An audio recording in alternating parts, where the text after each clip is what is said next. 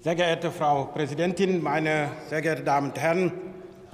Der Bundeskanzler Olaf Scholz sagte gestern in seiner Regierungserklärung, Frieden schaffen bedeutet, sich Aggressionen und Unrecht klar entgegenzustellen. Das ist eine klare Haltung. In den vergangenen 370 Tagen richteten sich alle Blicke auf die Ukraine. Das ist richtig.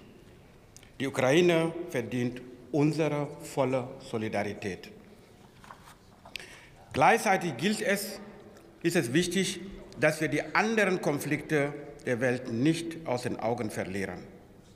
Das Mittelmeer bildet nicht nur eine Grenze des NATO-Bündnisgebietes, es ist auch Verkehrsader für globalen Handel. Umso entscheidender ist es, dass wir diesen Raum schützen und schnell und entschlossen auf Spannungen in der Region reagieren. Neben den positiven Aspekten, die das Mittelmeer für uns bereithält, gibt es leider auch Schattenseiten. Organisierte Kriminalität wie Waffen oder Menschenhandel, aber auch Terrorismus stellen eine ernsthafte Bedrohung dar. Es ist daher richtig, dass wir die einzige multilaterale Mission im Mittelmeer, Sea Guardian, um ein weiteres Jahr verlängern. Denn sie leistet einen wesentlichen Beitrag für Sicherheit und Stabilität in der Mittelmeerregion. Sea Guardian schätzt Lagebilder ein. Das bedeutet, die Mission schaut, was ist eigentlich los, was passiert denn hier. Sie kann im Kampf gegen Terrorismus und Waffenschmuggel Schiffe anhalten und durchsuchen. Und sie tauscht Informationen mit anderen Staaten aus. Ziel der Mission ist die Prävention von Straftaten, damit es sich für kriminelle Banden gar nicht lohnt, im Mittelmeer aktiv zu sein. Meine sehr verehrten Damen und Herren, demnächst werde ich nach Libyen reisen.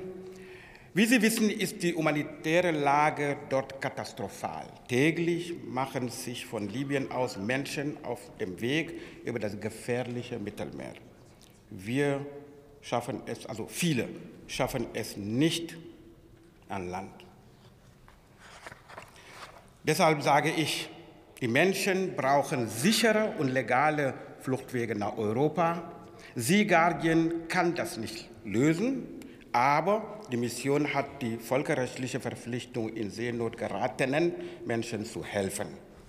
Erstmalig haben wir in unserem Koalitionsvertrag festgehalten, die zivile Seenotrettung zu stärken und auf europäischer Ebene auszubauen. Erstmalig stellen wir 8 Millionen Euro für die zivile Seenotrettung bereit.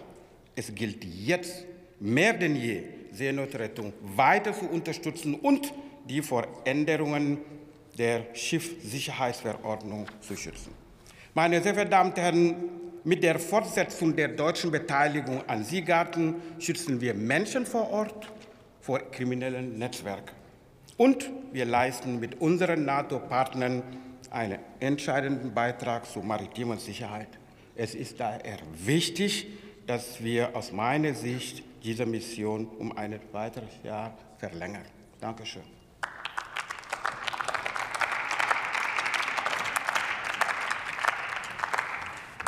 Thomas Silberhorn ist der nächste Redner für die CDU-CSU-Fraktion.